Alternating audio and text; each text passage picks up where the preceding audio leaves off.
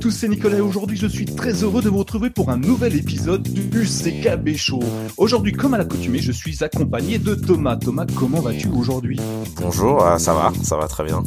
Et toi Nico, comment ça va? Bah moi je suis en pleine forme, c'est mon seul jour de repos du mois, donc tiens, je profite d'attaquer. je t'explique même pas quoi. Je me suis levé super tard, vers 4h30 euh, ce matin pour mon fils, et je vais me coucher super tard aussi, donc euh, ça va être une super journée. Euh, Thomas, t'as vu, on n'est pas tout seul aujourd'hui, on est, on est dans la lignée des dossiers, on est en train de faire des, un CKB chaud dossier. T'as vu le mois dernier, on a parlé la chronique des composants avec euh, avec Guillaume. Et aujourd'hui, on va parler d'autre chose, un gros dossier très chaud sur euh, sur nos Chromebooks. Est-ce que tu as vu qui était notre invité et est-ce que ça te fait plaisir de, de l'avoir ah, avec nous? Absolument, absolument. C'est euh, c'est ça ça fait plaisir. On a parlé de de hardware et de matériel euh, pour le dire en français là, au dernier épisode. Et donc là, on va vous parler de logiciels et plus particulièrement de systèmes d'exploitation avec Cédric. Salut Cédric, comment ça va? Bonjour Thomas, bonjour Nico, ça va très bien. Euh, Bonjour. donc je pense qu'il faut qu'on te, qu'on te présente. Donc euh, ou, à la on va faire mieux que ça. On va te laisser te présenter. Donc Cédric Abonnel, qui es-tu? Ah ça c'est facile. Ça ça ça, ça c'est qu'on sait pas trop quoi raconter. non, je plaisante. Alors, qui suis-je? Je suis un consultant en informatique, j'exploite les systèmes Microsoft, tu sais, Windows, etc. Et également des systèmes Linux. Alors, j'en fais dans le milieu professionnel, mais également en milieu euh, familial. Donc je m'occupe de serveurs, de postes informatiques, etc. Et ça depuis euh, un peu plus de dix ans. Voilà, donc on peut dire que je suis un petit peu spécialisé en Linux. Bah ça tombe bien parce qu'en fait aujourd'hui notre dossier spécial, tu, tu me croiras ou pas, on va parler de Linux. Windows. vous savez tous. Non, moi c'était Windows sur le conducteur là. On parle pas Windows. Mais non, c'est pas Windows. Les mecs ils vont être perdus après. Arrêtez, arrêtez, arrêtez ou je coupe tout. Euh, donc non, aujourd'hui on va parler de Linux et, et vous le savez, euh, Linux n'est pas très très éloigné des Chromebooks et de Chrome OS puisque on est sur une base Linux euh, pour faire fonctionner Chrome OS. Donc il était évident qu'un jour ou l'autre on allait passer par là. D'habitude on parle de Mac, on parle de Microsoft. Et bien aujourd'hui on va parler de Linux et on a on a un, un, prompteur qui est assez chargé parce qu'on va on va un peu aborder tous les sujets parce que Linux ça reste assez vague. on va parler un petit peu de l'historique de Linux si vous voulez bien, les différentes distributions, les différents les différents noyaux, enfin tous les trucs bizarres que les geeks connaissent, donc euh, que tu connais Cédric. On va parler aussi des usages, des logiciels, et puis bien sûr on va parler de ce que ça apporte de nouveau à nos Chromebooks. Euh, ça, ça sera tout à la fin. Et puis peut-être des petites astuces que tu vas nous donner, Cédric, pour mieux maîtriser cet outil très bizarre qui euh, fonctionne avec, euh, comme le disait Thomas tout à l'heure, un fond noir et des écritures jaunes. Bon, je sais pas trop de quoi il voulait parler, mais je pense qu'on va parler de tout ça. Mmh. Vous êtes partant pour ce programme ou, on en prend un autre? Non, bah écoute, on va on va faire ça. Hein. On est parti. Moi, je prends que 10% du, du menu parce qu'il faut faut pas que je mange beaucoup. non, non, bien sûr, je suis partant. Alors. euh, alors moi, j'y connais rien en Linux. J'en ai entendu parler comme tout le monde. Je connais sur Chrome OS. J'ai j'ai un peu joué avec Linux quand j'étais plus jeune, donc c'est il y a très très longtemps. Euh, donc du coup, Cédric, je vais te poser beaucoup de questions et euh, je sais que tu as toutes les réponses parce qu'on a déjà parlé un petit peu ensemble de, de, tout ça, donc ça devrait pas trop te piéger. Mais j'en ai mis quand même quelques-unes pour te piéger au cas où, hein, parce que c'est ah. normal que tu en saches plus que nous. Euh, tu peux nous dire déjà, euh, tu peux nous dire déjà qui Enfin, d'où vient euh, d'où vient Linux? Qui l'a inventé? À quoi ça sert? Et, pourquoi ça a été inventé? Parce qu'il y avait déjà peut-être plein d'autres choses avant. Alors, je sais pas de quand ça date, mais je pense que tu vas nous donner plein d'informations autour de ce de ce super système d'exploitation. Oui, eh ben, comme tu dis, c'est un système d'exploitation. Un système d'exploitation, c'est ce qui fait la liaison entre le microprocesseur, la mémoire, l'espace de stockage, hein, qui peut être un disque dur, des clés USB, un clavier, un écran et pourquoi pas d'autres accessoires comme une imprimante, une souris, etc., etc. Donc un système d'exploitation, ça fait la liaison entre tout ça. Et au début, il y a eu quelques systèmes d'exploitation qui se sont un petit peu euh, bataillés en, en duel. Il y a eu le système DOS au début des années 80. Mais il y en a eu d'autres avant, hein, mais on va pas. Je suis pas si vieux que ça, tout compte fait. il y a eu donc le DOS qui est apparu, qui était en concurrence avec le PC DOS, etc. Vous connaissez le DOS? Ouais, DOS, c'est ce, c'est ce qui faisait fonctionner Windows 3.1, je crois, non, c'est pas ça? Oui, même avant, il fonctionnait tout seul. C'était les fameux caractères qui s'affichaient en, en blanc sur fond noir et on commençait à taper des commandes. Par exemple, en Windows 3.1, tu tapais Win, donc tu lançais le programme Windows pour euh, pour avoir une belle interface euh, graphique. C'est le fameux Et, C2 points, c'est le fameux C2 points chevron, c'est ça, qui s'affichait sur. C'est euh, ça, exactement, exactement. Et en frontal, en concurrence, il y avait donc, je disais, le PC DOS et Unix, le système Unix. Donc, Unix, tiens, ça ressemble à Linux. Ouais, ben on n'en est pas très loin. Unix est un système d'exploitation qui sont sur des grosses machines et qui est un petit peu barbare au niveau des commandes. Mais pas tant que ça, parce que Microsoft, quand ils ont lancé le DOS, ils ont récupéré quelques commandes, comme le CD, pour changer de directory, change directory, ou pour euh, faire, euh, pour lister un, pour lister le contenu d'un dossier, on fait un dir. Et ben, Linus Torvald, qu'est-ce qui s'est passé dans les années 90 Il s'est dit, c'est bien là Unix, mais malheureusement, j'ai pas le droit de le changer sans avoir un accord particulier. Donc, ce que je vais faire, je vais créer moi-même mon propre système d'exploitation, mon propre OS. Et il a créé comme ça Linux. Donc, en fait, il a réécrit Unix, mais en euh, licence, j'ai envie de dire, open source gratuite. Voilà comment est, né, Linux. Alors Linux, c'était simplement un interpréteur, ce qu'on appelle de commandes. Quand on tape CD, c'est une commande. Voilà comment est né Linux. C'est ce qui nous permettait à l'époque de pouvoir interagir avec des. Si j'avais une imprimante que le que le, le mec avait changé, l'entreprise avait changé le logiciel ou des choses comme ça, que je puisse interagir avec cette imprimante là, même s'il voulait pas me donner des accès ou des accès ça, au code source. C'est ça? Alors ça, c'est autre chose. je vois où tu veux en venir. donc, un interpréteur de commande, donc ça permet d'accéder à la mémoire, à l'espace de stockage et écrire du code, par exemple du C, le compiler et pouvoir exécuter des programmes. Ça, c'est une première chose, mais on fait pas tout avec euh, avec un interpréteur de commande. J'aime bien utiliser ma souris, oui, mais en ligne de commande, la souris, elle va pas bien loin. Donc ça, on va le mettre de côté. Et il y a un gars en parallèle qui s'appelle euh, Richard, Richard Stallman. Lui, euh, c'est c'est un ingénieur informaticien, pareil, donc il était sur système Unix. Il aimait bien bidouiller un petit peu à droite à gauche. Et un jour, donc dans son entreprise, la personne qui s'occupait des imprimantes a dit ben écoutez, on va vous mettre des nouveaux modèles d'imprimantes. Euh, ça va être révolutionnaire. Vous inquiétez pas, vous allez faire tout ce que vous pouvez faire comme d'habitude, mais sauf que c'est du matériel qui est neuf. Bon, Richard, lui, s'inquiète pas. Il dit, OK, il n'y a pas de problème.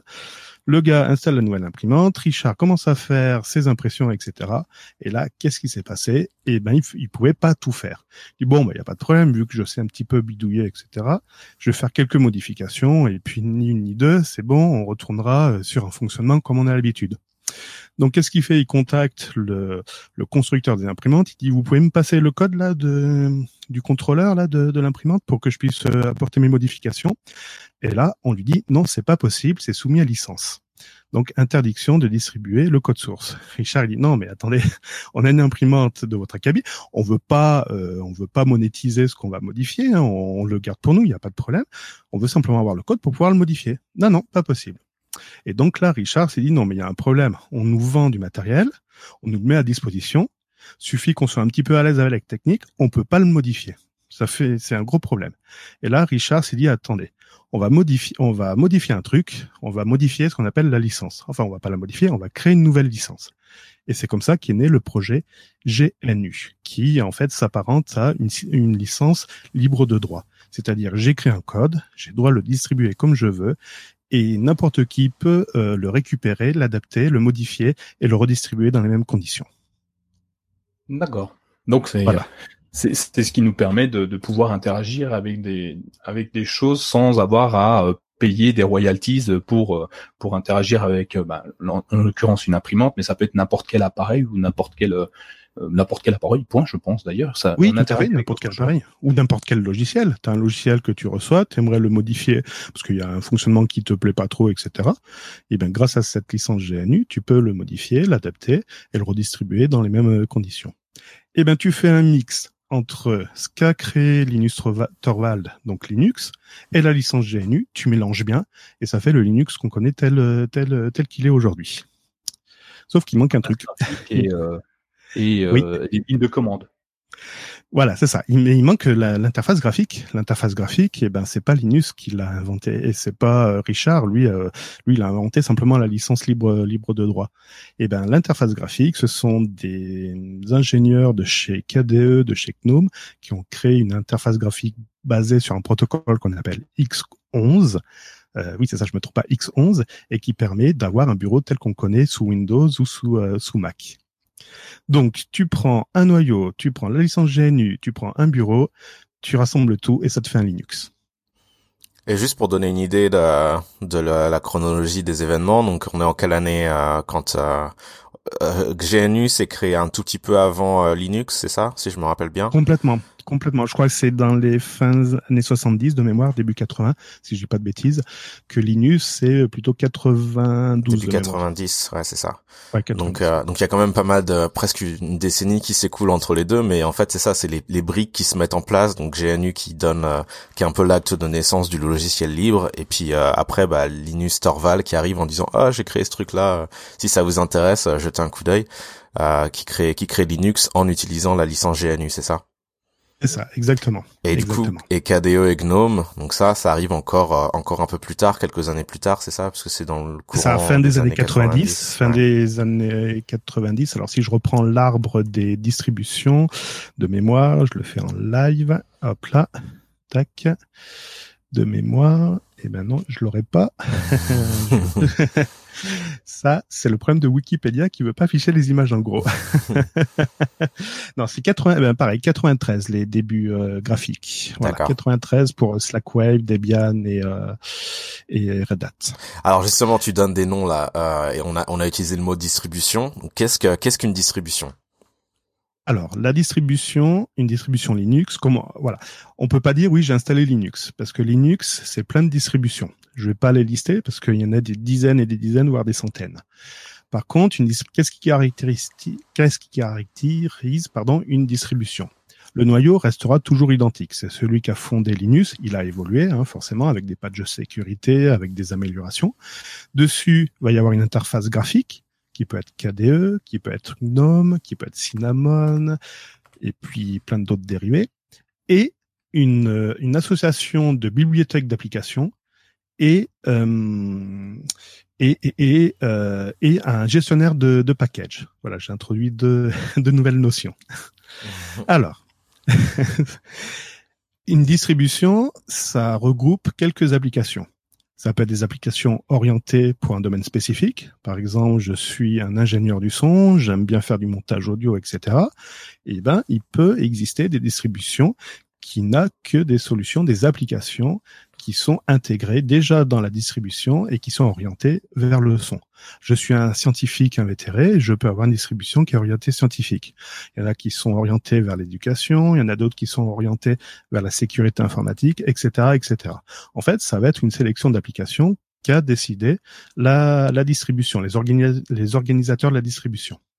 Je t'ai parlé également de gestionnaire de package quand on installe une application, sur Linux, alors à l'époque c'était révolutionnaire, quand on installait un programme, il avait besoin de dépendance. C'est-à-dire, je veux utiliser, euh, ah, je veux dire une bêtise, et je veux utiliser un éditeur de texte. L'éditeur de texte va s'appuyer sur une bibliothèque qui est externe à ce qu'a développé le développeur de cette de ce notepad et euh, cette bibliothèque va être disponible dans d'autres packages. Donc c'est une bibliothèque qui est commune à plusieurs applications.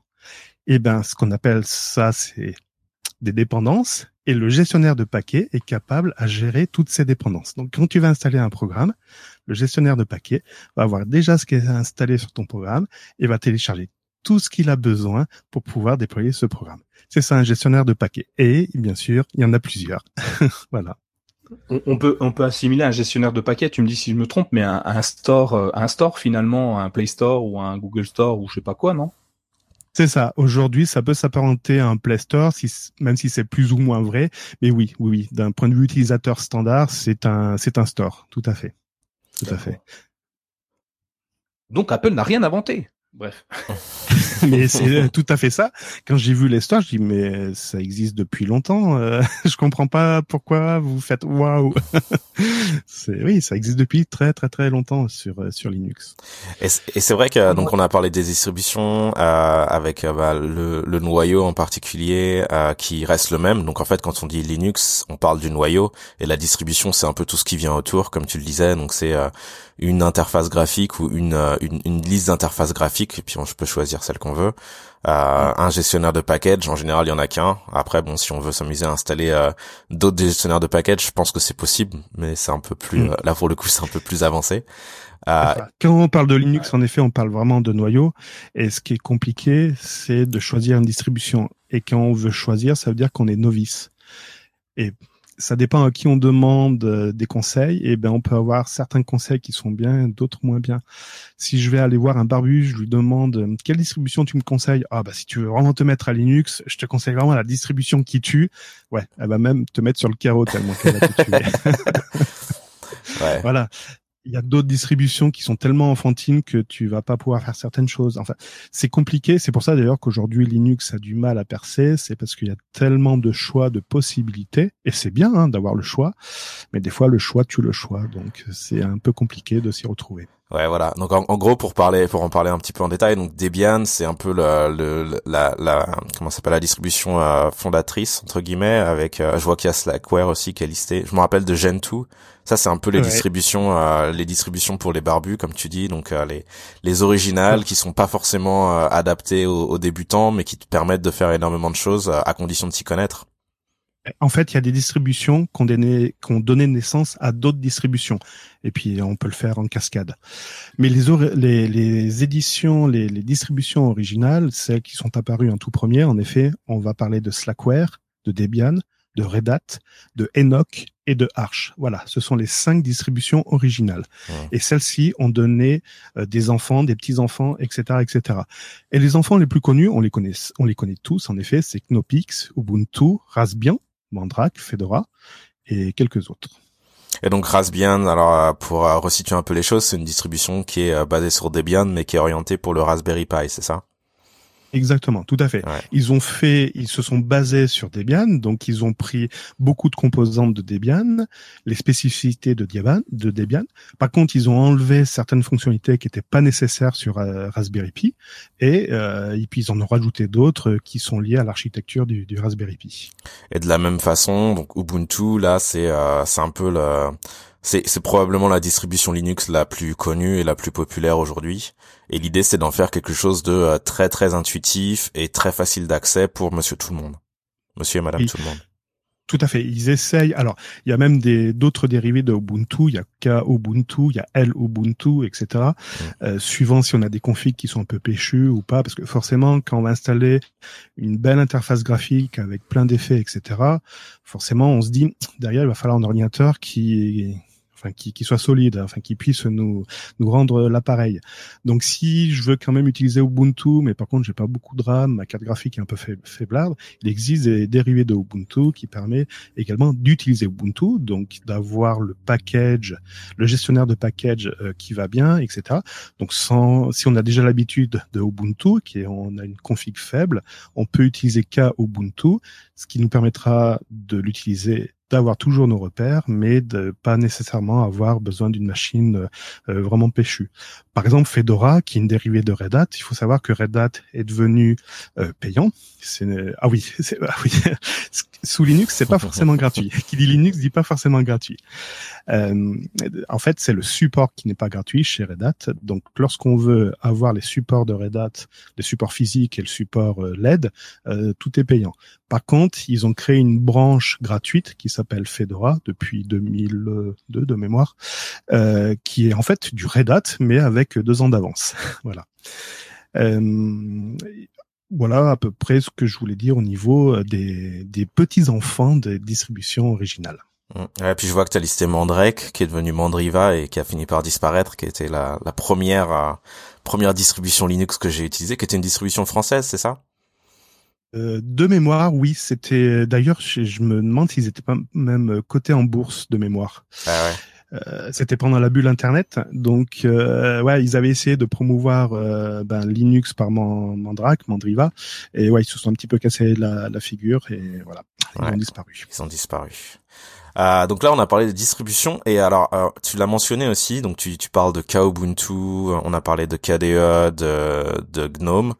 Euh, le, le, fait d'avoir des interfaces graphiques, c'est un peu bizarre en fait, parce qu'on a un système d'exploitation qui arrive sans, enfin qui vient sans interface graphique, et c'est à nous après, enfin certains certaines distributions forcément ont euh, les, les, interfaces graphiques intégrées, mais euh, c'est quand même quelque chose qui est séparé en fait. Il y a le système d'un côté, le noyau avec le, le, qui fait tourner le système, le système avec tout un tas de choses dont on a parlé tout à l'heure, mais en plus de ça, les interfaces graphiques arrivent presque séparément. Est-ce que tu peux nous en dire un peu plus? Oui, alors tu as raison de parler du, noyau. Alors je te rappelle le noyau Linux, donc qui gère euh, toutes les informations entre le processeur, la mémoire vive, l'espace de stockage, et également euh, tout ce qui est euh, réseau, mais gestion des droits sur les fichiers, gestion des utilisateurs, gestion du multitâche, c'est-à-dire je peux faire tourner plusieurs applications de manière simultanée, et gestion de la virtualisation. Donc ça, c'est le rôle du noyau c'est tu peux pas aller plus bas. Si tu vas plus bas, tu tombes sur le microprocesseur. Donc l'interface graphique, elle, elle va s'appuyer sur ce noyau pour pouvoir euh, j'ai envie de dire refaire la même chose, mais offrir un confort pour l'utilisateur. Donc c'est pour ça que j'ai envie de dire c'est à peu près inné de dire ben ouais j'ai d'abord une interface, un interpréteur de commande qui va ensuite lancer l'interface graphique parce que l'interface graphique va se baser sur le noyau. C'est Windows qui a introduit un noyau graphique en disant ben non non le noyau il est graphique et euh, vous avez plus de noyau euh, euh, en ligne de commande. C'est une spécificité mais non, le noyau de base, il est purement, j'ai envie de dire, en interpréteur de commande et on le, on le, on le, on l'interpelle de cette, de cette manière, de cette manière-là. L'interface graphique, elle, se monte de manière Aujourd'hui, c'est totalement transparent. Hein. Quand je lance mon PC, j'ai pas besoin de lancer l'interface graphique. Je me rappelle, à un moment, il fallait taper StartX, mais ça, c'était dans les années 90.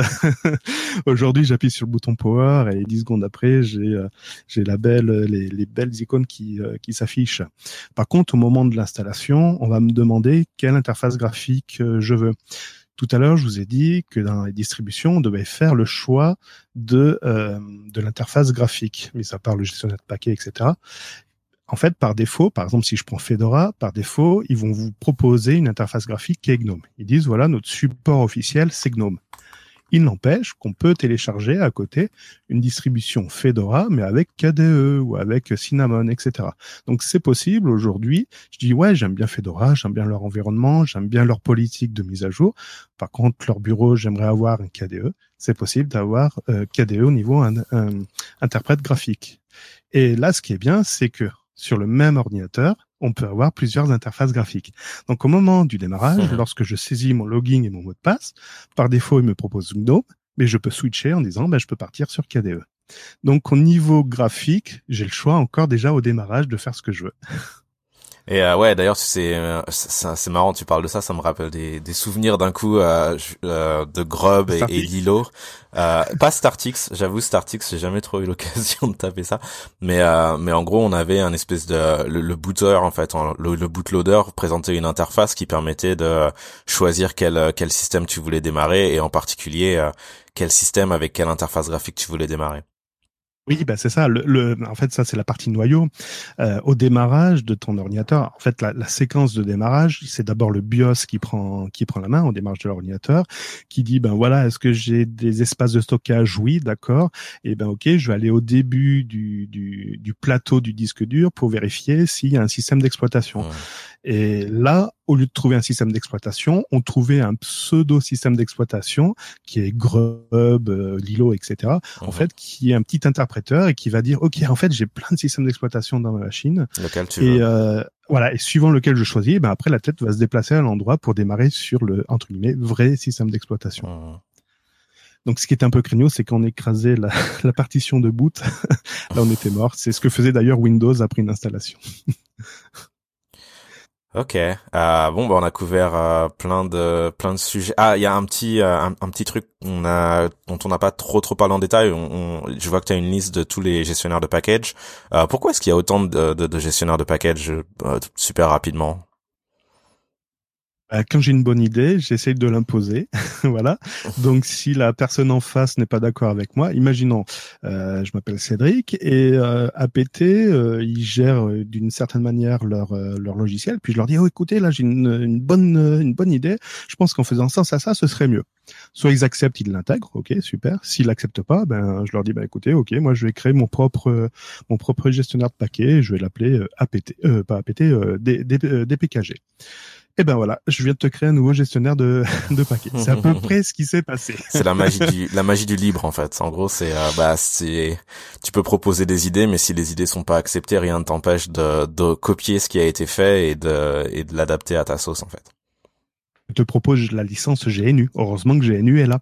Parce que si APT était propriétaire et interdiction d'être modifié, ce serait un peu plus compliqué. Parce que, ouais, ma bonne idée, ben, toute seule, elle vaut rien du tout.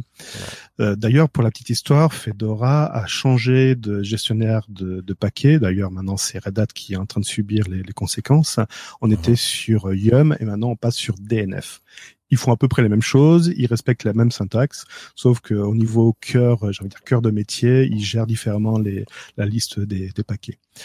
Donc, je vais pas rentrer dans le détail parce que c'est vrai qu'il y en a une pléthore. Hein. Il y a APT aptitude, synaptique, APT RPM, euh, RPM, DNF, je disais euh, Yum, Pacman, etc., etc. Mmh. J'avoue, dans la liste, j'en utilise que deux. voilà. Pour, ouais, pour la petite histoire, à la maison, je m'amuse avec du Fedora et du euh, Debian. Donc Fedora, c'est Yum DNF et euh, Debian, c'est euh, aptitude ou APT. D'accord.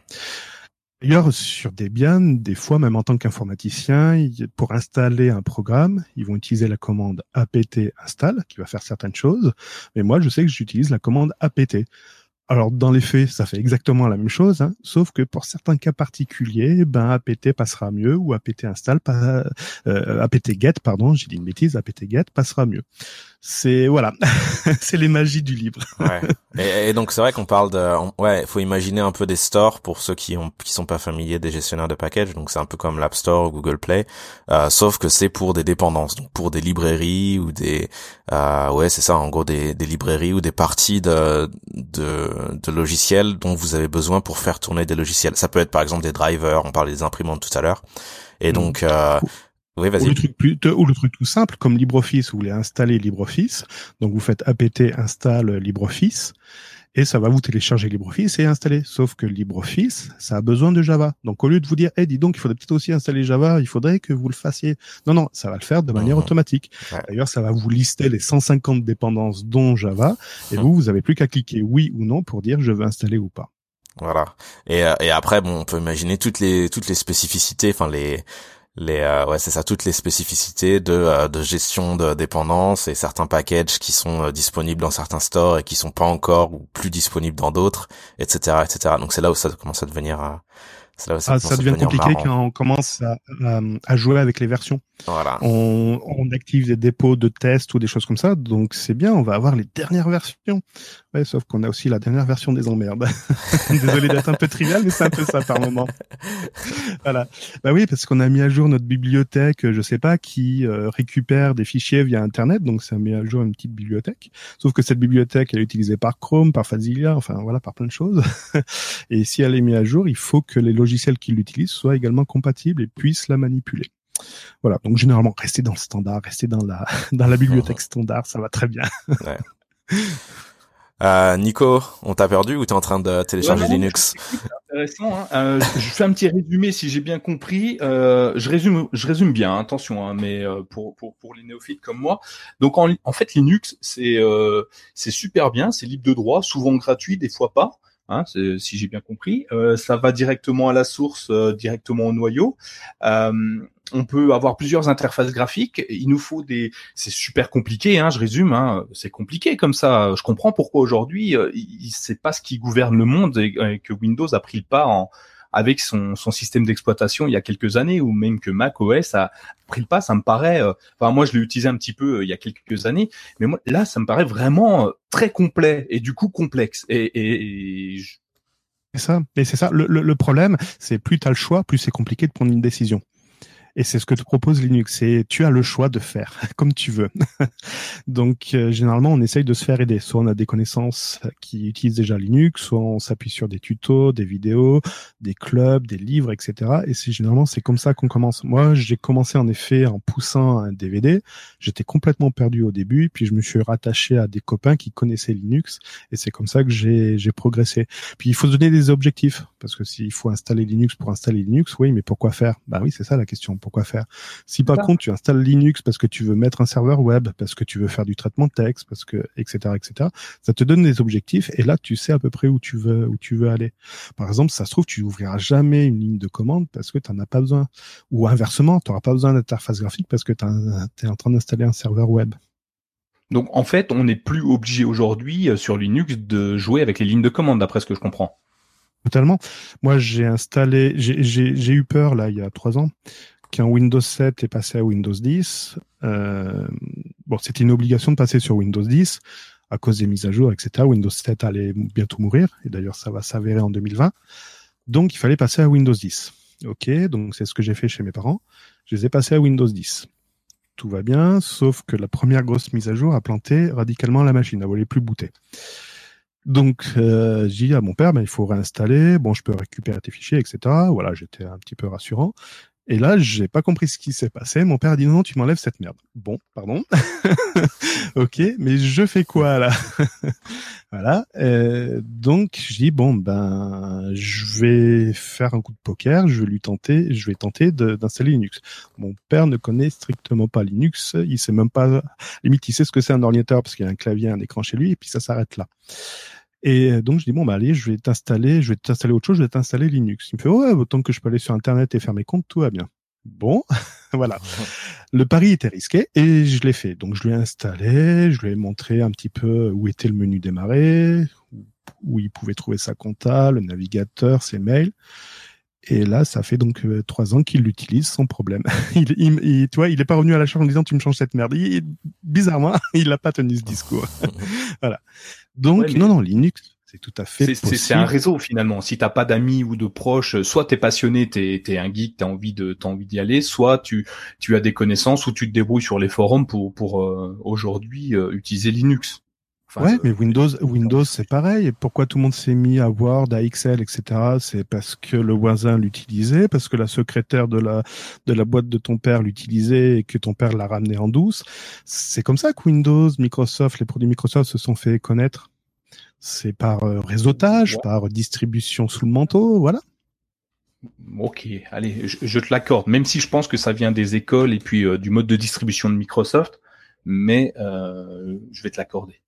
C'est pareil, tu sais, dans mon entreprise, tout le monde, enfin, pour l'instant, les consultants sont un petit peu les cas de fer euh, devant en disant non, non, on veut pas de système euh, Linux.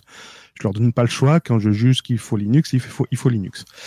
Euh, par contre, j'ai fait un mode opératoire en disant vous avez besoin de telle et telle chose, par exemple savoir où vous êtes dans l'arborescence, vous avez besoin de cette commande. Si vous voulez lister vos, fichiers, vous avez besoin de telle commande, etc. Je leur ai fait un petit mode opératoire qui tient sur une page recto verso. Bah, franchement, ils s'en sortent bien. Il n'y a, pas de souci. ça, marche bien quand on sait comment s'y prendre, où, où on va. C'est comme tout d'ailleurs. Euh, moi, j'ai regardé un petit peu les chiffres euh, pour en parler euh, parce que je me demandais parce que Linux, tout le monde en a entendu parler, tout le monde dit que c'est compliqué avant d'avoir essayé.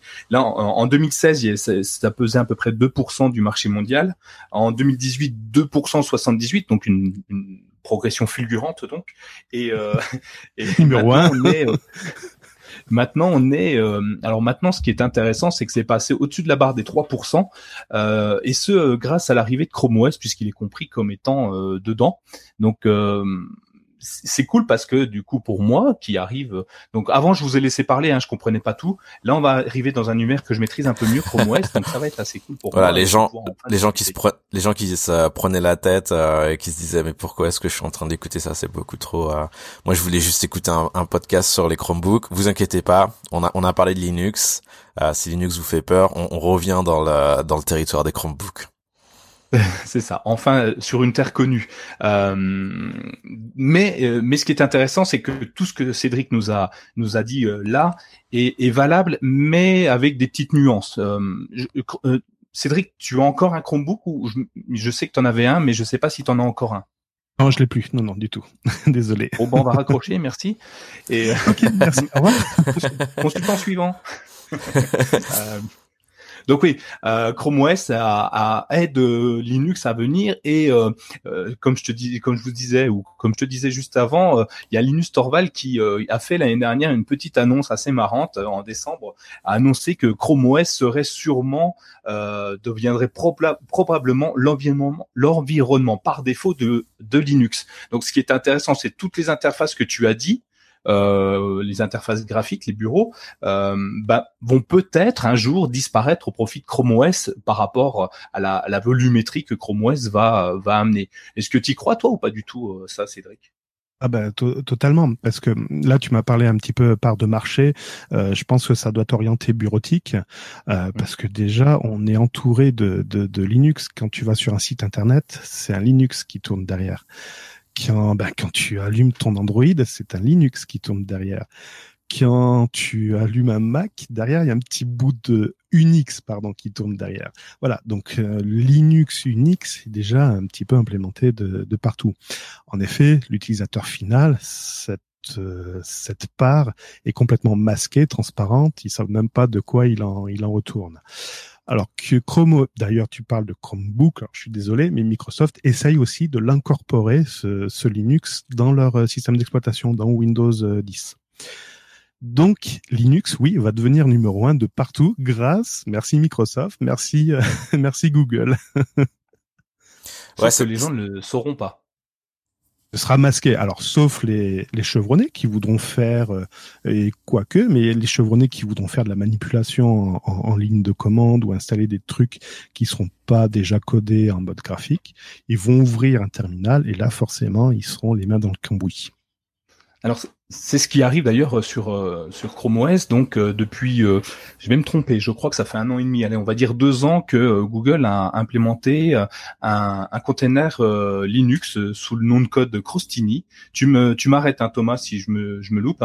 Hein, qui, qui permet donc d'accéder au terminal de commande de, de Linux moi, ce que je sais de ça, c'est qu'a priori, alors je vais me tromper, c'est sûr, hein, Cédric, tu me coupes direct si je me trompe, euh, c'est que ça fonctionne sur un truc nommé Debian, je crois, euh, qui mmh. permet de lancer des lignes de commande pour installer des choses en l'occurrence des logiciels, mais pour faire quoi exactement? Bah, ça reste assez vague parce qu'on ne sait pas. Il n'y a pas de bibliothèque à proprement parler en, en, un premier temps sur euh, sur Chrome OS. Donc, c'est, c'est, il faut déjà connaître un petit peu. Il faut fouiller, il faut aller voir ces forums. Il faudra que tu nous donnes cette liste que tu donnes à tes commerciaux recto verso là, euh, pour qu'on puisse savoir quoi faire. Mais du coup, qu'est-ce qu'on peut faire avec euh, un, un Linux sur un Chromebook? Est-ce que tu as une idée de ça ou, ou oui. on peut faire quelque chose déjà? Oui, tu as dit le mot magique. Quand tu lances ce container, ça trouve un interpréteur de commande, donc qui est le shell en fait, le born shell, euh, ou le bash plutôt, et ça permet déjà de faire des, scripts. Alors des scripts standards pour manipuler des fichiers, des dossiers, etc. Alors après, il y a des commandes. Hein. Je veux éditer un fichier, ben je vais utiliser la commande VI. Euh, je veux lister le contenu d'un dossier, je vais faire CD, etc. Mais ça va permettre également d'utiliser des langages un peu plus évolués, comme du Perl, du Python ou du Ruby. Donc, on peut faire des choses de plus en plus sympathiques mais ça reste un interpréteur en ligne de commande. Donc il faut qu'on ait ces commandes, il faut qu'on les connaisse. Il y a, il y a un truc comme euh, je me souviens sous Windows, euh, sous DOS, il y a quelques années, j'utilisais la commande help pour avoir euh, le, à quoi servait la commande DOS justement. Tout à fait. Bah, alors Microsoft n'a absolument rien inventé. ils se sont dit sous Linux, ça s'appelle man comme manuel, et donc eux ils ont dit help, c'est c'est plus sympa, à l'aide, au secours, help. Donc oui, il existe le manuel. En fait, euh, c'est un peu bizarre parce qu'on avait l'habitude jusqu'à présent, lorsqu'on installait un programme, on s'est dit bon, on va lui réserver un dossier hein, et puis on va mettre tous les fichiers euh, à l'intérieur. Les fichiers, c'est les exécutables, c'est les aides euh, et puis c'est les documents des utilisateurs.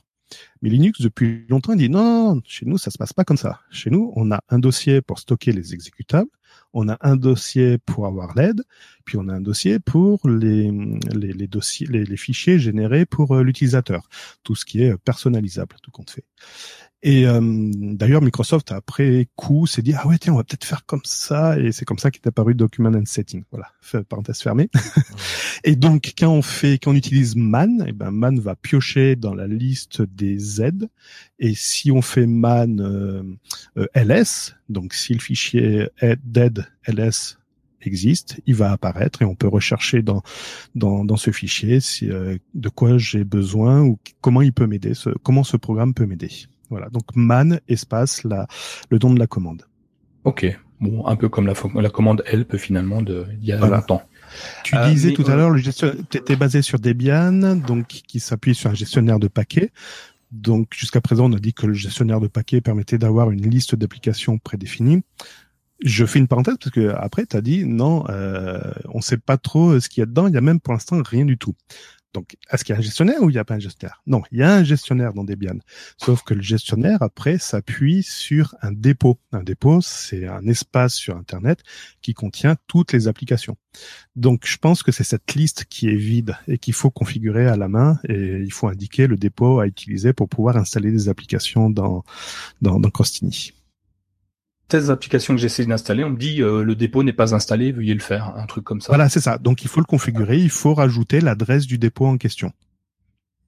Euh, mais on peut installer quoi alors du coup sur un, qu'est-ce qu'on peut utiliser? Quels sont quels sont les outils qu'on a à notre disposition, les logiciels qui nous permettent d'utiliser Linux pour travailler ou à titre personnel? Il y a des, des choses bien particulières venues du monde de Linux que tout le monde connaît et que tout le monde utilise et qu'on pourrait utiliser sur les Chromebooks? Bah oui, oui, oui, tout à fait. Euh, tout à l'heure, je t'ai parlé de LibreOffice. Donc, imaginons que je veuille installer LibreOffice sur Crostini. Là, tu vas me dire stop. Non, je t'ai dit que c'était simplement un interpréteur de commandes. Sauf que c'est pas tout à fait vrai. Je t'ai dit que quand j'installe LibreOffice, il m'installe JRE, euh, Java, pardon. Mais si il a besoin également d'une interface graphique, s'il la trouve pas, qu'est-ce qu'il va faire? Il va installer l'interface graphique également. Donc tu peux, si tu dis ben voilà, je veux faire du LibreOffice euh, sous euh, sous Chrome OS, et ben je lance Crostini, j'installe LibreOffice et je peux utiliser LibreOffice après dans dans Crostini si c'est disponible. On peut faire l'édition euh, audio. Je, j'enregistre des podcasts, puis derrière, ben, je fais un petit peu de retouche, de la découpe audio, etc. Ben, je peux installer Audacity. Je peux faire du montage vidéo avec, par exemple, moi j'utilise KDEN Live. Euh, qu'est-ce qu'on peut faire encore? Toi, toi, est-ce que tu l'as déjà installé? Est-ce que tu as déjà fait euh, des choses dessus? Oh moi, moi, oui, plein, plein. D'ailleurs, je ne sais pas comment les désinstaller tous ces trucs, mais euh, tu m'aides. Euh, oui, j'ai, j'ai installé un truc qui est assez exceptionnel sur un Chromebook. J'ai installé Firefox et Opera. Euh, c'est étonnant hein, sur Chromebook d'avoir ces, ces, navigateurs web complètement distants et, et ils marchent super bien. Clairement, j'ai rien à dire dessus. Ça me permet de tester euh, le blog My Chromebook quand euh, quand euh, je veux voir la tête qu'il a en fonction des navigateurs web utilisés. Et ça, enfin, j'ai aucun problème dessus. Ça a été hyper simple à installer. J'utilise VLC. Alors au début, il marchait pas très bien. Maintenant, il marche bien. j'ai utilisé Thunderbird et puis maintenant, je suis sur un autre client mail qui est Mailspring, je crois, un truc comme ça, mmh. euh, qui est génial, que j'adore. Et puis euh, j'ai utilisé. Alors après, il y a quelques difficultés, c'est que de temps en temps, on n'accède pas à la carte son. Enfin, je sais pas si on appelle ça la carte son. On n'a pas au port USB euh, pour le son. Par exemple, sur Skype, si je mets un micro, ben il enregistre pas. Enfin, il, le son ne, ne rentre pas dans Skype. Oui, un peu compliqué parce que en fait, sous Linux, le matériel n'est pas accessible en direct. On dit pas tiens, je vais diffuser du son. Parce qu'imaginons, moi, je suis Firefox, je veux diffuser du son sur la carte. Ok, très bien. Donc je vais réserver la carte son pour moi. Imaginons que VLC veut faire la même chose. Ben non, la carte son va lui répondre non, non, je suis occupé à faire autre chose. Donc tu vas pas pouvoir diffuser du son dans le dans le enfin un individu standard va dire maintenant c'est pas possible, je vais avoir et le son de VLC et le son de Chrome. Donc ce qui se passe c'est que le Linux va ce qu'on appelle mettre un serveur en interface entre la carte son et les différentes applications et toutes les applications vont se connecter à ce serveur, ce serveur va faire mixage etc et va piloter la carte son. Donc en fait c'est le serveur qui doit pas être disponible pour certaines applications. D'accord. Et on peut on peut lui demander de de, de nous donner l'accès à ce serveur ou c'est quelque chose qui est pas forcément possible? Si on peut. Alors normalement les applications, euh, soit elles sélectionnent automatiquement le serveur, c'est ce qu'on appelle Jack. Euh, après j'ai oublié les autres euh, types de serveurs, mais normalement l'application soit elle le sélectionne de manière automatique, soit elle te propose de le de faire une sélection manuelle. Il y avait Alza, non, c'est ça? C'est ça, merci. c'est ça. Et euh, en, parlant d'autres applications, après, j'en reviens à ce que je disais au début, ça dépend de la finalité que tu veux en faire. Si tu veux installer Linux pour dire d'installer Linux, oui, si tu veux, tu te seras amusé à installer Linux. Par contre, après, tu as une finalité. Moi, j'utilise également Calibre, Calibre qui est en fait une bibliothèque euh, de livres, mais de livres en PDF. Euh, vu que j'ai des magazines, etc. Et ben c'est tout compilé dans Calibre et je peux faire une recherche, etc. Ça m'affiche la couverture. C'est vachement connu Calibre pour euh, certaines personnes. Euh, j'utilise euh, un gestionnaire de, de vidéos. J'ai tellement de vidéos, de films, etc., de séries, que ben, j'ai un gestionnaire qui va scanner automatiquement tous ces films et qui va me le présenter de manière un petit peu, tu vois, euh, graphique et tout. Et en plus, c'est compatible avec avec un Raspberry Pi derrière. Donc voilà. Euh, j'utilise, euh, qu'est-ce que je fais encore? J'utilise un gestionnaire de mots de passe, j'utilise un gestionnaire de machines virtuelles. Tout à l'heure, j'en ai parlé, je disais que le noyau Linux pouvait faire de la virtualisation. Bah, la virtualisation, c'est comme Crostini qui se lance dans Chrome OS. La virtualisation, c'est un ordinateur qui se lance dans un ordinateur physique. Donc, vous avez un, un ordinateur physique et vous pouvez avoir plein de petits ordinateurs en virtuel qui se lancent sur la machine euh, principale. C'est ça la virtualisation. Et le, super avantage de ça, c'est que même si notre système principal c'est du Windows, c'est du Linux, on peut avoir un autre système d'exploitation dans la machine virtuelle qui sera, totalement indépendant de la machine physique. Ça permet de faire des tests, ça permet de scinder une super machine qui serait super puissante, ben, de la compartimenter en plusieurs petites machines. voilà, ça permet de faire de euh, plein de choses. Puis j'utilise Mumble, j'utilise euh, voilà plein d'outils. Donc ça, c'est toutes des choses qu'on va pouvoir nous installer euh, sur, sur nos Chromebooks si on connaît les lignes de commande. C'est ça, exactement. Exactement. Donc, euh, on en reparlera un petit peu après des lignes de commande, mais euh, là, euh, si on reste dans les usages du, du, Chrome, du Chromebook, enfin de Linux, ce que j'entends, c'est que, enfin, c'est un outil de travail. Donc, moi aujourd'hui, plutôt plutôt, j'ai pas envie de travailler à la maison sur mon outil, j'ai plutôt envie de jouer. Est-ce qu'on peut jouer sur Linux ou c'est comme sur Mac, c'est assez limité? Je vais m'attirer encore les, les, les, foudres des Maqueux. Mmh. Oh, Est-ce que c'est la faute de Linux ou de Mac ou c'est la faute de quelqu'un d'autre? Euh, Deuxième solution, moi je dirais, c'est la, la, faute des autres. non, ça peut.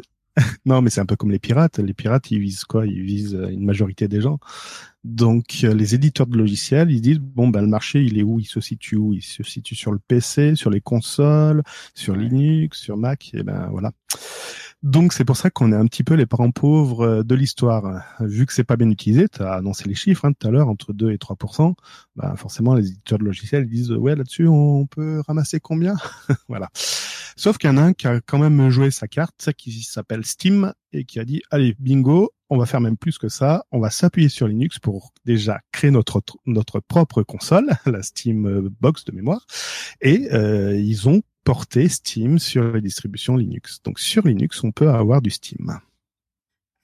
Chromebook aussi, je l'ai, du coup, je l'ai téléchargé, je l'ai utilisé, euh, et en plus, les Chromebooks ont maintenant accès à la prise en charge des euh, GPU, qui permet de une, meilleure fluidité, si je m'exprime ainsi, euh, pour les jeux. ça donne quelque chose de très intéressant. Après, ça demande de la place, donc il va falloir augmenter un petit peu la capacité mémoire de son Chromebook pour pouvoir avoir accès à tous les à des jeux intéressants. Alors dans dans le listing, j'ai pas regardé tous les jeux de, de, Steam, mais il y en a qui ne sont pas compatibles, hein, qui sont euh, comme tu le disais, l'éditeur a pas voulu le déployer pour Linux, donc du coup on peut pas le télécharger, on peut pas l'installer, on ne peut pas donc y jouer. Mais c'est assez impressionnant et ça fonctionne plutôt bien. Donc ce n'est pas réservé qu'aux qu'aux qu'aux travailleurs acharnés ou aux geeks qui ont des lunettes dans une cave et qui mangent que des pizzas et de la bière c'est aussi euh, les, ceux qui ont envie de se détendre et euh, ça peut marcher. Donc ça c'est cool. Moi je suis content, essayez-le. J'ai d'ailleurs mis le lien de comment installer Steam sur son Chromebook si vous voulez vous tenter à l'expérience. Ça fait longtemps que tu l'utilises d'ailleurs? Ben ça va faire ça va faire ça va faire depuis novembre l'année dernière je crois bah le jour de l'article donc je, je, crois que c'est novembre et tu l'utilises régulièrement c'est voilà c'est pas quelque chose que tu as testé et puis que tu as mis au, placard? Il est toujours sur mon Chromebook. Alors je l'utilise pas tous les jours parce que je suis pas un gros gros gamer, mais euh, j'ai euh, je l'ai installé et quand j'ai envie de me détendre un petit coup, une demi-heure, trois quarts d'heure, ben je lance le je lance le, jeu ou les jeux que j'ai, téléchargés. Après, ça prend beaucoup de place, hein, donc il faut, il faut prévoir d'avoir la mémoire. Ah non, c'est en mars, tu vois, que je l'ai installé. Euh, non, mois de mai de cette année. Oh, je voyais ça plus loin. Donc au mois de mai, j'ai, euh, depuis le mois de mai, il est dessus et de temps en temps, je lance un jeu. Donc euh, ça fonctionne. J'ai accès aux mises à jour, j'ai accès, euh, j'ai accès à tout comme si Steam était euh, natif à, à, mon Chromebook, et ce qui est assez, assez intéressant. Et il se lance très simplement puisque ça crée euh, donc comme comme sur Linux, j'imagine, euh, sur Chromebook, quand tu installes une application, automatiquement, il crée l'icône de l'application dans le lanceur d'application. Oui, ça c'est le geste. Voilà, c'est le, le, gestionnaire de paquets qui fait ça. Le gestionnaire de paquets va télécharger le logiciel, les dépendances, va te créer le raccourci, euh, va te créer les fichiers là où il faut. Euh, voilà, c'est plus qu'une archive, un gestionnaire de paquets. Ouais, c'est c'est ça. et donc Steam te crée également les icônes. Clairement, on est loin des, des, enfin, on est loin des lignes de commande très complexes que j'imaginais moi euh, quand j'entendais parler de Linux. Et pourtant, je l'avais déjà utilisé auparavant, il y a très très longtemps. Euh, je l'avais déjà utilisé et euh, je m'étais fait, euh, bah, je trouvais ça génial, hein, pas de virus, pas de machin, pas de truc, et euh, mais aussi euh, très compliqué, pas de logiciel. Et au fur et à mesure, on voit que ça, ça a bien évolué. Puis dans les Chromebooks, ça apporte vraiment quelque chose de sympathique. Euh, Thomas, je crois, si si mes souvenirs sont bons, que tu avais essayé aussi à titre professionnel Android, c'est quoi Android Studio, je crois dessus? Ouais, euh, ouais, alors moi je développe sur Android. C'était plutôt à titre personnel pour le coup que j'avais installé parce que euh, au boulot on utilise euh, on utilise autre chose, on n'utilise pas Android Studio en fait. Mais euh, mais oui, c'est vrai que j'avais testé Android Studio. j'ai même discuté, j'ai eu l'occasion de discuter avec les les développeurs de chez Google qui ont fait le, le port de Android Studio sur Chromebook. et c'est vrai que bah globalement ça marche. Alors le problème, mais c'est un truc qui a été remonté assez rapidement, c'est que il n'y a pas énormément de Chromebook, ou en tout cas, il y a un an, il n'y avait pas énormément de Chromebook qui le supportaient, donc là, c'est en train de changer. Euh, malgré tout, euh, le, le, fleuron de, des Chromebooks, qui est le, le Pixelbook, euh, n'a pas de ventilateur. Et euh, bah, ça pose quand même assez rapidement des problèmes quand il s'agit de compiler une application Android plus ou moins grosse. Et donc du coup, euh, ça reste, on va dire, aujourd'hui c'est parfaitement utilisable. Euh, bon, maintenant, si vous avez une très très très grosse application avec euh, des millions de lignes de code, ça peut assez rapidement euh, devenir un problème en termes de, de compilation. mais mais globalement, oui, on va dire que le, le travail a été fait aujourd'hui et on peut utiliser Android Studio et développer des applications Android directement sur sur Chromebook. ce qui est assez génial. Vous pouvez faire tourner des applications Android sur Chromebook et directement les développer sur Chromebook. J'ai vu là, euh, semaine dernière, ils ont fait une nouvelle mise à jour d'Android Studio qui, a priori, prend en charge beaucoup plus de Chromebook. Et euh, pour revenir de, sur, sur le ventilateur des Chromebooks, bah, certains en ont maintenant des... Enfin, malheureusement pour moi, parce que ça fait du bruit, mais certains Chromebooks sont équipés d'un ventilateur qui, qui tourne du coup. Bon, moi, ça m'agace parce que je suis habitué à, à quelque chose sans bruit. Ouais. Mais euh, là, j'ai le Spin 13. dès que dès que je lance beaucoup beaucoup de choses en même temps, bah, j'entends le ventilateur se lancer. Voilà, donc c'est un peu à double tranchant parce que c'est vrai que les Chromebooks, l'avantage c'était ça, c'était de se dire ah ouais, c'est un ordinateur qui est super léger, qui a une, une autonomie qui est très très longue et en plus qui fait pas de bruit. Euh, bah c'est vrai que quand on veut commencer à faire des choses qui demandent beaucoup beaucoup de, de puissance machine, ben ça atteint un peu ses limites et euh, avoir un ventilateur ça ça contribue quand même à à rendre la machine euh, plus puissante. Comment? Ces ventilateurs, c'est une plaie. Ils apparaissent également sur les Raspberry Pi 4 parce qu'ils chauffent énormément. Ouais. Donc maintenant, il existe des solutions de, de, de ventilation avec ventilateur euh, mécanique. Et euh, juste pour revenir sur Steam, euh, Nico, j'avais une question pour toi. En fait, le, le test, c'est en gros, est-ce que t'as, est-ce que t'as payé, est-ce que t'as acheté des jeux sur Steam que que tu utilises sur euh, sur Chrome OS Non, j'ai pris que les jeux qui étaient offerts. Ok. Donc tu tu prends pas de risque en fait, tu testes tu testes sans risque pour l'instant. Ouais, parce que j'ai euh, bah, j'ai pas beaucoup de temps déjà. Euh, j'ai un petit écran, je suis sur je suis sur le Spin 13 donc je suis un 13 pouces. Euh, j'ai pas de manette de jeu, j'ai que mon clavier, ma souris, mon trackpad. Ouais. Un petit peu complexe pour jouer. Donc de, pour l'instant, je suis dans une phase où j'achète pas de jeu. Après, euh, si vous me dites tiens, j'aimerais bien que tu testes celui-là parce qu'il est compatible, dites-le moi. Je crois que c'est pas très cher un jeu. Euh, je, je peux aller l'acheter pour. On peut se faire rembourser au bout d'un certain temps, non? Euh, j'en sais rien. Si j'achète un jeu 4 euh, jours ou 4 heures, je, je me fais expert pour sur Steam. Ouais, c'est une bonne question. Faudra regarder. Je crois qu'ils ont des stats sur l'utilisation et euh, ouais, si tu si t'as pas joué longtemps, ils peuvent te rembourser de mémoire, hein, de mémoire. Oh, si, bon, après, c'est pas le cas. Mais si vous voulez que je teste un truc, euh, Thomas, Cédric ou n'importe qui d'autre qui nous écoute, vous me le dites. Euh, si je peux le faire, j'essaye. Après, je suis un très mauvais gamer, mais j'aime bien jouer quand même. Donc, mes scores seront à peu près de zéro, quoi qu'il arrive, même avec plusieurs heures de jeu mais au moins j'aurais pu évoluer dans le dans le jeu. Parce que tu pensais à quelque chose en particulier? Euh, Non, pas pas vraiment, mais c'est juste histoire de savoir en fait si euh, si c'était un test qui c'était un test entre guillemets limité ou si tu avais si tu étais euh, si t'avais payé ta personne en, en, dépensant des sous pour aller installer euh, installer un jeu. Parce que je pense qu'en fait c'est ça c'est euh, si la plateforme est vraiment est, est, vraiment vraiment solide et est vraiment enfin l'expérience est vraiment géniale je pense que tu te dis bon bah l'étape d'après je vois un jeu sur Steam qui me plaît j'y vais je l'achète et et je j'y joue sur Chromebook. Mais il semblerait que pour l'instant tu sois pas encore complètement prêt à ça. Même si c'est plutôt pour des raisons personnelles que des raisons techniques j'imagine Vraiment, j'ai pas beaucoup de temps. Je consacre mon temps aux, articles, aux sites, aux réponses des questions et tout ça. Euh, je vais jouer un peu plus, donc je vais consacrer moins de temps un peu, mais dans au mois de novembre à peu près, quand Stadia va arriver. Euh, parce que je suis plus proche Stadia par rapport à la, encore la simplicité de, de, l'outil. Mais euh, après, ouais, je peux tester, hein, c'est pas un problème. L'outil en lui-même, Steam est vraiment stable. Hein, j'ai, jamais eu de lag.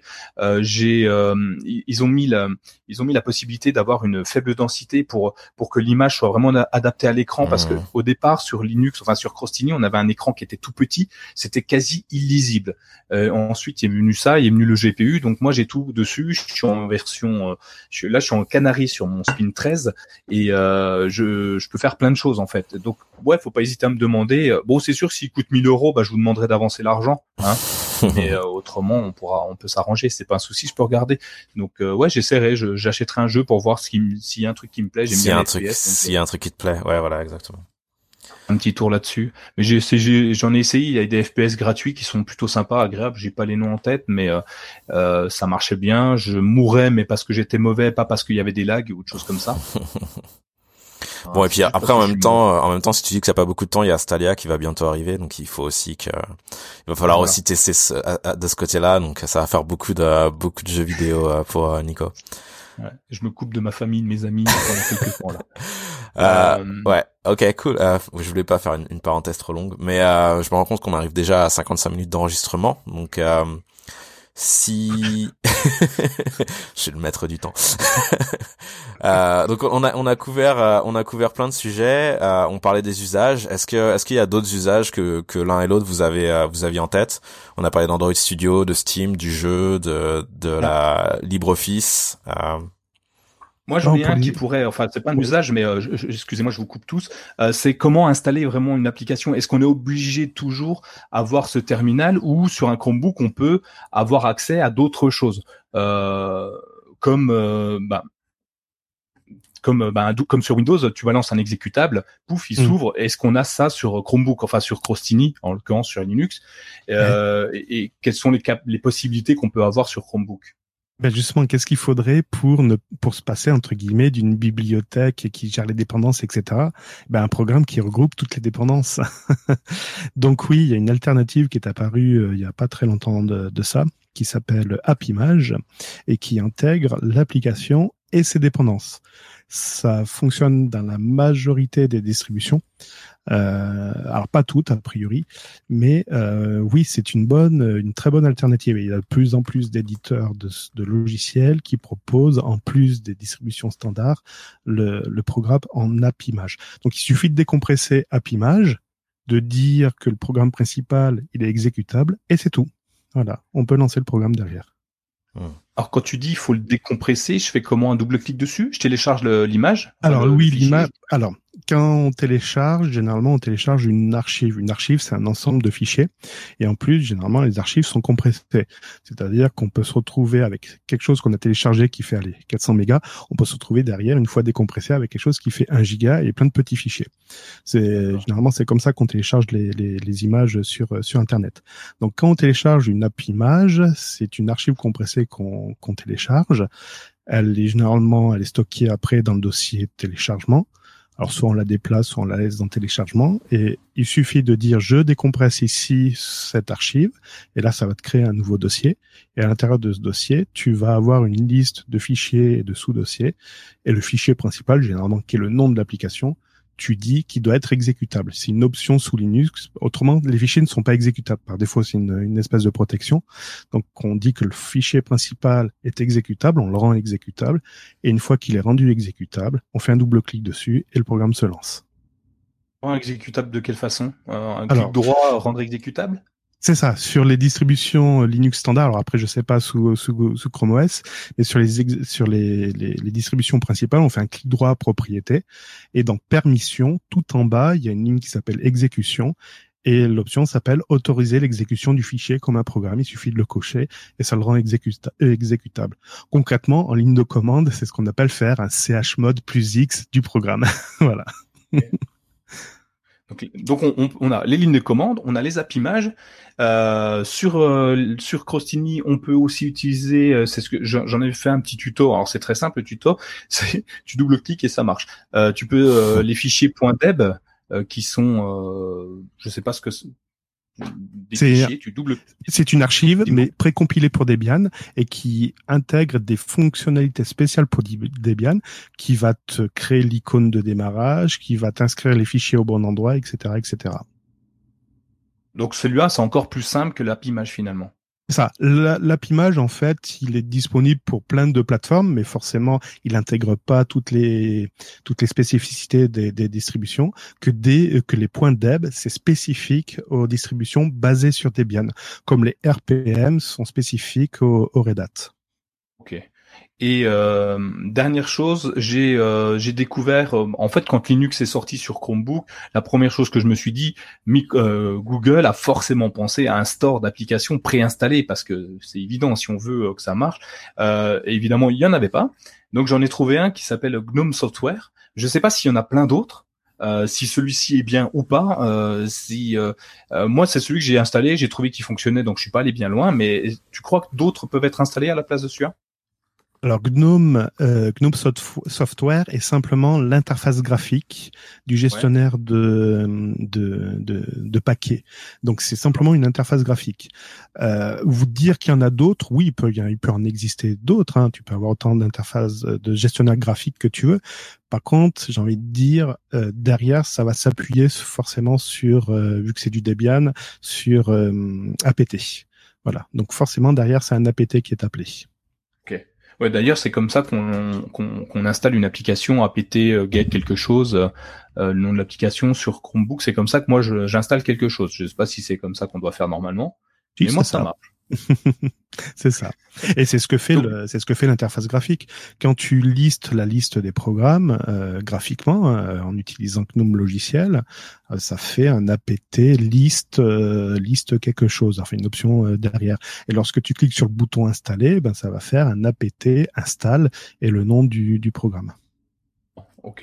Et euh, bah pareil pour le désinstaller, j'utilise la même application, enfin le même donc l'interface graphique, la même interface graphique qui me permet de lister déjà toutes les applications qui sont disponibles sur mon Chromebook et je, de les désinstaller directement depuis là. Donc ce qui fait que j'ai pas besoin de ligne de commande. Il m'en aura fallu qu'une, c'est celle pour installer l'interface graphique. Mmh. Et c'est très bien. C'est très bien de s'appuyer sur l'interface graphique. Ça permet d'avoir un bon aperçu des applications qu'on peut utiliser, de les installer, de les désinstaller. C'est oui, c'est on n'est pas obligé de passer par une interface, euh, une ligne de commande. D'accord. Bon bah c'est bien, ça c'est cool. Euh, si alors les petites choses qui sont sympas, je ne sais pas si ça existe partout, mais sur Linux ça doit exister puisque Google l'a intégré dedans sur Crostini, donc sur l'application de du sur le Chrome OS et les Chromebooks, on peut sauvegarder la totalité du, de, de son container, c'est-à-dire les applications, les, les mises, enfin les, les installations que tu as fait, tu peux en, en un clic euh, sauvegarder, hein, donc importer et exporter une sauvegarde que tu as fait. Et ça, j'ai trouvé ça tellement génial et tellement rapide parce que c'est vraiment impressionnant comme ça va vite. Je sais pas si c'est natif à, Linux, à, Unix, à Linux ou à je sais pas quel autre, ou si c'est quelque chose qui a été fait exprès pour Costini. Alors, euh, ça existe en fait dans les systèmes de virtualisation. Donc les virtualisations, c'est plein de petits ordinateurs dans un gros système, dans un gros ordinateur. Euh, et en fait, les petits ordinateurs, ils vont s'appuyer sur des gros fichiers qui vont simuler des disques durs. Et c'est ce qu'on appelle faire un freeze ou euh, j'ai oublié l'autre l'autre terme. En fait, tu vas dire à un certain moment, tu vas dire je fige les fichiers tels qu'ils sont là actuellement ça me fait une sauvegarde et je vais continuer à l'utiliser. Donc qu'est-ce qui va se passer? Il va créer un nouveau disque dur à côté et il va commencer à écrire toutes les modifications à partir de cet instant-là. Si tu n'es pas content de ce que tu as fait et tu dis je veux revenir à cette sauvegarde, qu'est-ce qu'il va faire? La, duplication qu'il a faite, il va l'effacer et il va revenir au fichier principal. Donc oui, c'est un système qui existe. Qui est... Alors par contre, c'est gourmand en espace disque, mais c'est génial parce que tu peux en un clic et en un quart de seconde revenir à un état euh, précédent. Ça c'est bien. Et ça existe sur Windows ou Mac? Alors sur Mac, oui, euh, il faudrait demander à Gaëtan qui est plus expert que moi, mais oui, oui, ils ont cette euh, cette possibilité, je crois, avec la une barre qui s'appelle Time euh, Timeline, enfin un truc comme ça, qui permet de revenir euh, à un état précédent. Euh, sur Windows, alors il le gère pas tout à fait comme ça de mémoire. je crois qu'il stocke, il, il, stocke pas le disque en entier, mais il fait quelques modifications, il fiche quand même quelques modifications, mais on peut revenir à un état précédent. Une base de registre qui a été vérolée par un virus, on a une sauvegarde qui date d'il y a un mois, on peut revenir à l'état d'il y a un mois. Par contre, tu perds toute la configuration qu'il y a eu depuis un mois. voilà. C'est mieux que tout perdre. Oui, oui, des fois, il vaut mieux avoir une vieille sauvegarde que rien du tout. Euh, moi, autour de Chrome OS, j'ai plus grand chose à dire, si ce n'est que c'est vraiment génial. Ça a apporté beaucoup de solutions à nos Chromebooks et ça ouvre des possibilités énormes aux Chromebooks pour pour les détracteurs qui disaient on peut pas faire, on peut pas avoir de traitement de ligne, de traitement de texte euh, hors ligne. Bon ben, comme tu l'as dit, on a euh, LibreOffice, OpenOffice, LibreOffice. Pour ceux qui ne voulaient pas jouer avec Chrome, on a Firefox. Euh, pour ceux qui veulent faire euh, écouter, lire des vidéos, euh, on a et compagnie, donc on a pas mal de choses. Mais il y a une chose qui, qui, que je trouve intéressante aussi via Linux, grâce à Linux, c'est que Chrome OS, on le sait, ils ont une durée de vie. Enfin, il y a une mise à jour. comment ils appellent ça Une une mise à jour faite par Google pendant au minimum 5 ans. Donc pendant 5 ans, tu sais que tu auras toutes les mises à jour tout le temps. Ça peut perdurer hein, dans le temps, mais ça va dépendre de ton de, de, des capacités euh, physiques de ton de ton appareil. Et euh, bah, certains sont arrivés en fin de vie. Donc il y a des Chromebooks qui, qui ont reçu des, des, mises à jour en leur disant bah voilà c'est la dernière, il y en aura plus après. Euh, bonne chance. et ce qui est intéressant, c'est que les Chromebooks, on le sait, c'est des ordinateurs qui sont pas très chers, et on peut y intégrer un truc qui s'appelle qui s'appelle Crouton. qui est un, un, Linux, je crois, tu vas peut-être m'en dire plus si tu le sais, Cédric, qui permet de redonner une seconde jeunesse à son à son Chromebook. Euh, voilà, c'est tout ce que je sais. Je sais que ça fonctionne. Je l'avais testé une fois, mais rapidement. Donc, est-ce que tu connais, est-ce que tu en as entendu parler de, de Croton, euh, Cédric? Absolument pas. Je pourrais pas t'en dire plus. Je suis désolé. Euh, après, je ne sais pas sur quoi c'est basé exactement. Donc, euh, mais j'ai fait un article avec plein de liens qui vous redirigent, mais j'ai oublié. Ça fait très très longtemps que j'en ai parlé. Et alors le peu, Ouais, le peu que je vois là, je vois la, la, fiche des données euh, techniques. Euh, ça s'appuie sur un bureau qui est ultra léger, donc ça veut dire que c'est pour des anciennes euh, configurations. Le bureau s'appelle XCFE. Et ouais, ça c'est des bureaux qui n'ont pas besoin de beaucoup de, de, mémoire, mais ça, ça n'empêche. On peut avoir, on peut avoir Firefox, on peut avoir VLC. Voilà, ça, ça n'empêche pas. Donc on peut avoir, oui, un petit, un petit Linux. Alors c'est du Ubuntu d'ailleurs. Voilà. Et ben tu vois, j'aurai tous les éléments. Donc, euh, euh, ok, bah ça, je note, c'est bien, c'est parfait. Euh, et puis, tu nous as rajouté un petit lien, un petit, non pas un lien. Tiens, d'ailleurs, il n'y a pas de lien pour ça? Tu pourras nous en donner un? Des, de, s'ils ont ah, des, magazines, oui, oui, tout à fait, tout à fait. si vous voulez en savoir plus sur Linux, mais pas du côté geek, hein, comme comme j'ai pu vous faire l'article pendant une heure, vous avez des web, euh, des webzines, donc des magazines en ligne qui sont qui sont distribués gratuitement et qui font notamment un qui s'appelle Full Full Circle Magazine, qui est édité en français, euh, qui parle essentiellement de d'Ubuntu. Et il c'est alors c'est assez ludique, c'est un petit format. Euh, il présente rapidement ben, comment faire des, comment utiliser GIMP, euh, euh, comment faire la programmation Python, etc. Alors ça, ça, touche vraiment tous les tous les publics. Je crois qu'ils avaient fait un moment un dossier complet sur LibreOffice. Donc euh, voilà, ça apparaît euh, tous les mois de mémoire ou tous les deux mois. Et voilà, je même moi qui est qui est un peu geek, je jette un œil, ça me donne des fois des, des idées pour simplifier certaines certaines idées. Après, pour ceux qui aiment bien tout ce qui est donc le ce qui est bien le monde libre, le, hacking, etc., je vous conseille également donc The, The qui est un espèce de, de, de magazine qui fait référence eh ben, au Raspberry Pi, avec tout ce qu'on peut faire sur le Pi. Alors dans le sens large du terme, hein, ça va au-delà du logiciel, ça va également sur de l'électronique, etc. C'est très intéressant, c'est très motivant au niveau au niveau idée. Après, sur le monde Linux, vous avez la presse classique comme Linux, euh, Linux Magazine ou, Linux Pratique. On a de quoi ça et, on peut peut-être appliquer des choses qui sont dans ces magazines sur nos Chromebooks. Complètement, c'est un agitateur d'idées. Donc euh, après, à vous de l'adapter, de, de, le transformer. Voilà. Comment je pourrais faire ça sur le Chromebook? Bah tiens, ouais, proposer des idées, piloter des, des, des cartes électroniques, des microcontrôleurs à partir d'un Chromebook, ce serait intéressant ça. À chaque fois que vous tapez sur le net, ça change la couleur d'une LED. Ou... à voir. Euh, on va voir. Euh, Thomas, il, va nous faire ça. Dans Oui, il est à fond. pour le prochain numéro, il va le faire. Allez, c'est parti. Mais je crois qu'on a fait le tour maintenant. Thomas, tu me dis, hein, on est dans le timer, hein, je crois. Ouais, ouais, on a, ouais, c'était, c'était assez dense, c'était assez riche, mais je pense que c'était super intéressant. Donc, euh, donc merci Cédric de, de nous avoir rejoint et de nous avoir fait euh, découvrir l'univers Linux ou, ou, euh, ou, découvrir en détail pour ceux qui connaissaient dans les grandes lignes l'univers Linux. Euh, je sais pas, est-ce qu'il y a un, dernier un dernier truc que tu voudrais rajouter ou je sais pas si quelqu'un a envie de se lancer euh, se lancer en et utiliser Linux sur Chrome sur euh, Chromebook ou pas d'ailleurs. Euh, oui, sur Chromebook ou pas, oui. Est-ce que tu pourrais Il y a plein de choses encore. Il y a plein de choses encore euh, à dire. Qu'est-ce que c'est un fork Pourquoi à un moment Nico a parlé de d'Open Office et pas de LibreOffice Voilà, il y a plein de choses encore à raconter. Il y a plein d'histoires qui sont super intéressantes et qui expliquent pourquoi on en est là aujourd'hui. Il y a plein de choses intéressantes. Donc en effet si tu as deux heures devant toi, on peut continuer. Autrement, ben non, je vous invite à, vous renseigner autour de vous si vous n'y a pas des clubs qui parlent de Linux, de Chrome, de Chromebook, etc. Vous pouvez encore apprendre plein de choses, échanger, etc. C'est très motivant. Euh, essayez de traîner aussi un petit peu sur les forums, etc. Puis restez à l'affût et euh, puis lancez-vous, n'ayez pas peur, donnez-vous des objectifs, c'est important. Mmh. Je veux faire ça. Mmh. Ok. Hein. C'est ce que je fais hein, quand je veux essayer un truc. En fait, quand je fais un tuto euh, sur le site, c'est on m'a dit tiens, j'aimerais bien faire ça. Bah moi, je sais pas le faire. Donc l'objectif, bah, c'est d'y arriver. Peu importe la machine que j'ai, peu importe l'outil qui, qui me permet d'y accéder ou le système d'exploitation. Donc moi, en l'occurrence, je suis sur Chrome OS. C'est euh, ma direction et bah, c'est comme ça que j'arrive à. J'ai réussi à installer Crouton, par exemple, qui était loin de mon univers à la base. J'ai réussi à installer Steam, qui était encore plus loin que tout ça. Et euh, comme tu le dis, c'est parce que je me suis mis des objectifs pour, que que j'ai pu les atteindre. Enfin, de toute façon, si j'avais pas d'objectifs, je ne les aurais pas atteints.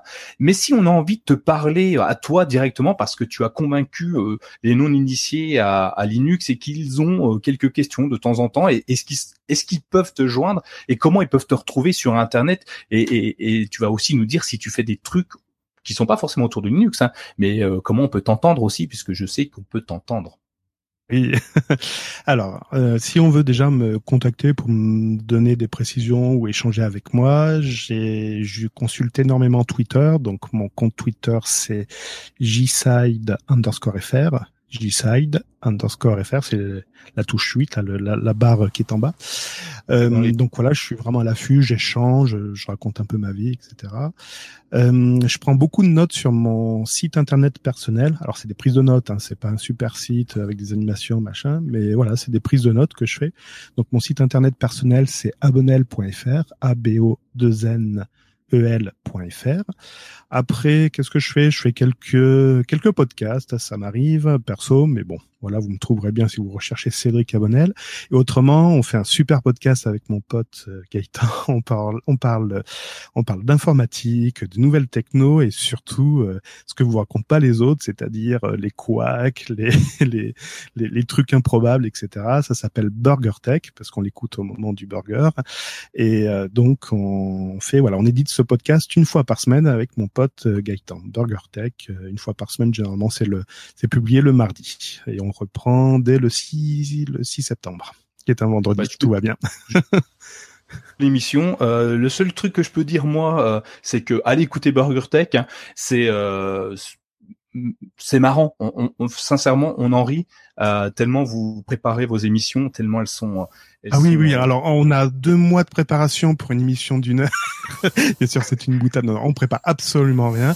On fait chacun nos trucs de notre coin, puis on essaye euh, avec Gaëtan de se balancer les news en pleine figure et on essaye de, de réagir de manière. On essaye d'être une, ouais, de, de rigoler. Mais bon, ça marche pas toujours. voilà. Non, non, c'est euh, le, but, c'est voilà d'éveiller votre curiosité sur l'actu euh, tech de manière rigolote. Moi, j'aime bien, en tout cas, j'écoute dès que je peux. Et en plus, maintenant, vous diffusez en direct sur YouTube quand vous pouvez le faire. Euh, Thomas, on peut te retrouver à quel endroit?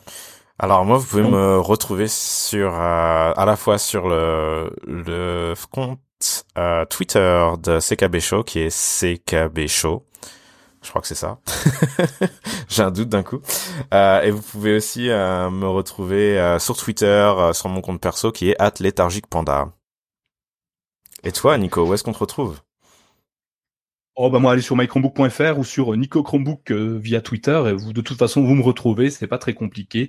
sinon sur le Telegram, tu l'as dit Telegram? Ouais, alors Telegram j'y suis pas souvent, mais si vous voulez aller sur Telegram et parler à Nico, vous pouvez aussi nous retrouver sur le groupe Telegram. il est listé sur le sur euh, voilà sur le site du CKB Show. Vas-y. Donc, euh, vous pouvez nous retrouver là. Il y a une petite communauté, donc n'hésitez pas à nous poser des questions, même sur Linux. Et si je trouve pas la réponse, je vous l'apporterai quand même, parce que j'aurais demandé à Cédric juste avant, juste après, en tout cas. Donc voilà, je crois qu'on a fait le tour. Je te remercie beaucoup, Cédric, d'être de de t'être absenté euh, quelques minutes pour nous, quelques heures du coup. Je te remercie Thomas également pour t'être réveillé toujours de bonne heure et de bonne humeur. Et puis, bah, moi je vous dis à tous à très bientôt. Et puis, ben soyez curieux, c'est ça que je dois dire, Cédric. Exactement. Ayez un objectif et soyez curieux. ah bah, à la bah, prochaine. Bientôt. Ciao.